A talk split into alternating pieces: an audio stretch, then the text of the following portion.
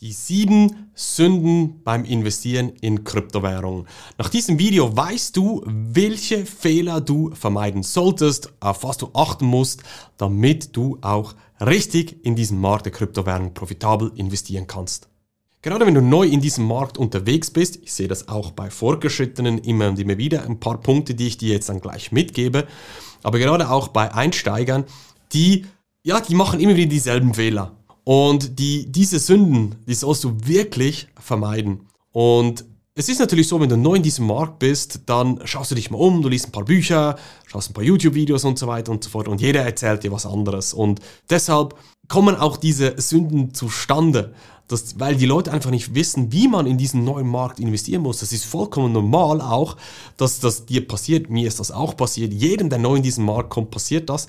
Das Wichtige ist aber, dass du die Fehler auch erkennst und schlussendlich auch nicht ein zweites Mal machst. Aber ohne hier noch länger drum herum zu reden, was sind die sieben Sünden beim Investieren in Kryptowährung? Der erste Punkt ist einer meiner absoluten Favoriten. Das ist, dass du das Gefühl hast, dass du traden musst. Traden vor diesen schönen, coolen Bildschirmen sitzen. Ja, ist ein cooler Lifestyle vielleicht. Du musst aber nicht traden, um erfolgreich zu investieren. Wenn du in Aktien investierst, tradest du Aktien? Nein, du investierst auch langfristig, systematisch, strategisch. Dafür musst du nicht diese Dreiecke, Vierecke zeichnen, vor diesen coolen Bildschirmen sitzen und so weiter. Das brauchst du alles nicht. Wir sagen ja auch bei uns in der Investment Academy, ist wie traden nur viel besser. und das geht, indem du einfach wirklich systematische Strategien umsetzt, weil wenn du arbeitest, Familie hast, Hobbys hast, dann kannst du nicht stundenlang jeden Tag vor den Bildschirmen sitzen, auch wenn es cool ausschaut bei diesen ganzen YouTubern und so weiter. Aber das brauchst du wirklich nicht, um profitabel zu investieren. Punkt Nummer zwei bringt mich nämlich direkt vom ersten Punkt zum zweiten und das ist auf die YouTuber zu hören. Ja, du schaust das Video hier auf, auch auf YouTube, ist mir vollkommen klar, aber was meine ich damit? Die YouTuber, das musst du wirklich verstehen. Viele dieser Leute, die sind auch neu in diesem Markt, sehen hier eine Chance, ja, halt Abonnenten zu gewinnen, irgendwie dann vielleicht irgendwann mal Geld damit zu verdienen. Aber die werden oftmals auch gesponsert von Projekten, von Plattformen. Das geben sie nicht offiziell an, sondern sie verkaufen dir eigentlich indirekt über ihre Analysen und so weiter, ihre Produkte, die Tokens, wo sie bereits im Vorfeld oftmals auch bekommen haben. Und dann äh, leidest du schlussendlich darunter, weil sie es ja Insider sind, günstig bekommen haben und dann verkaufen, wenn du eigentlich mit dem Kapital reinkommst. Das heißt, die YouTuber, die verwirren dich am Schluss nur, sie bringen dir keine systematische, an einem roten Faden Strategie mit, Wissen mit, dass das als wie ein ganzes Puzzle zusammen auch ein stimmiges Bild ergibt. Und das ist natürlich ein Riesenproblem, wenn man nur da ein bisschen was aufschnappt und da was aufschnappt. Das heißt, vermeide diesen Fehler und das führt nämlich dann zum dritten, was ich immer und immer wieder höre, gerade auch bei Leuten, die im Aktienmarkt investieren, das ist das breit diversifizieren. Lass es einfach sein. Warum? Breit diversifizieren bedeutet, die Kryptowährung zu deinem bestehenden Portfolio aus Aktien, aus Immobilien zu diversifizieren als zusätzliches Stammbein. Aber die Top 10 Coins und Tokens zu kaufen oder Top 20, das macht absolut keinen Sinn. Warum nicht? Weil, nehmen wir jetzt einfach mal die zwei größten, Bitcoin und Ethereum, die alleine haben einen Marktanteil von 80, 85 Prozent. Und wenn man diese Zyklen versteht, wie man systematisch in die investiert, zum Beispiel.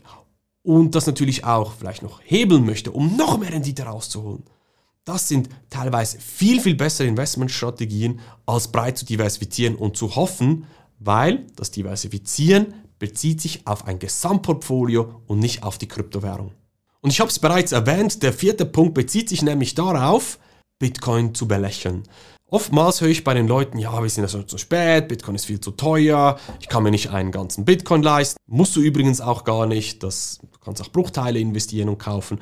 Aber stell dir jetzt einfach mal vor, Bitcoin alleine ist seit Anbeginn, logischerweise die erste Kryptowährung gewesen, ist die Referenz in diesem Markt, wie der US-Dollar bei den Aktien im internationalen Zahlungsverkehr auch der US-Dollar die Referenz ist, der amerikanische Markt, ist es bei den Kryptowährungen Bitcoin. Und Bitcoin ist nicht veraltet. Du musst einfach verstehen, wie Bitcoin sich weiterentwickelt, warum er sich so weit entwickelt und welche Probleme er löst. Dann hilft es dir auch viel, viel besser, deine strategischen Investments zu tätigen.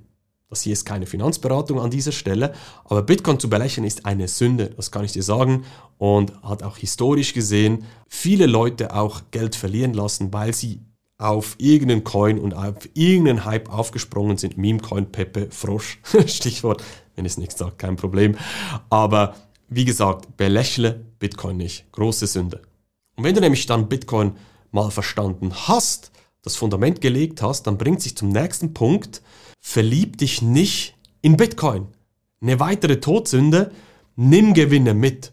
Was ich immer und immer wieder bei verschiedensten Leuten gesehen habe, das, den Fehler habe ich auch gemacht und deshalb weiß ich so genau, was es bedeutet, sich in ein Asset zu verlieben.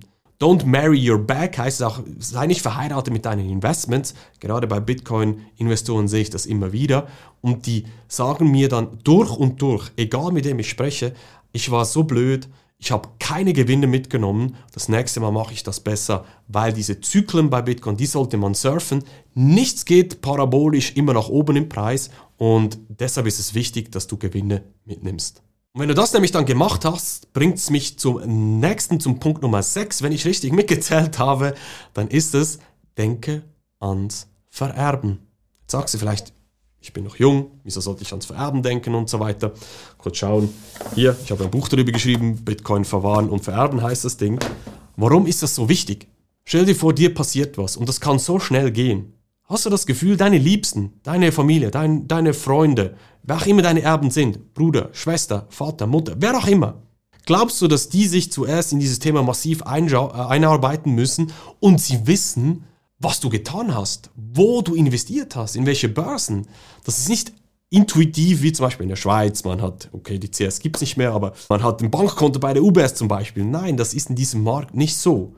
Gerade auch wenn du sehr dezentral unterwegs bist, dann musst du an deine Erben denken, du musst ihnen möglichst die richtigen und wichtigen Informationen mitgeben, dass sie auch an dein Investment rankommen. Also du sagst, ah, ist mir egal, wenn sie nichts haben, ist ein anderes Thema, aber wenn nicht, dann vernachlässige das Vererben-Thema nicht.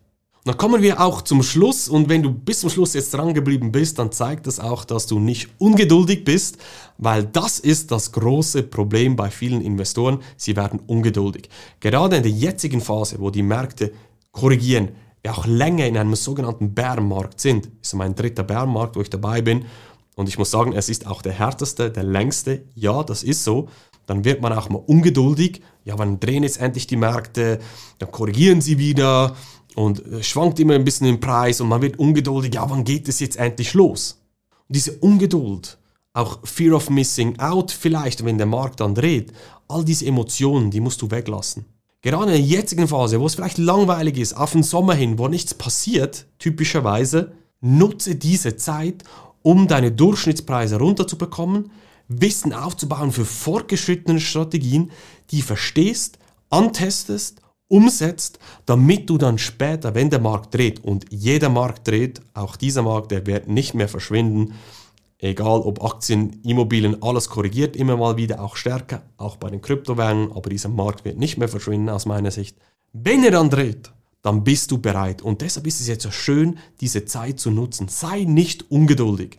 Positioniere dich strategisch und du wirst langfristig davon profitieren. Es ist kein kurzfristiges Investment, kein schnelles Reichwerden, nein, es ist ein langfristiges Investment und man sagt ja auch Time in the Market und nicht Timing the Market. Also Zeit im Markt ist viel, viel wertvoller, als den Markt versuchen zu timen. Es gibt natürlich noch mehrere solche Sünden, aber sonst würde das Video hier zu lange werden. Aber wenn du Unterstützung hier suchst, dann geh am besten jetzt auf die Webseite marksteine-consulting.ch, buch dir dort das kostenlose Erstgespräch bei uns, dann schauen wir mal, wo du stehst, wie wir dich unterstützen können, damit auch du profitabel langfristig von diesem Markt profitieren kannst.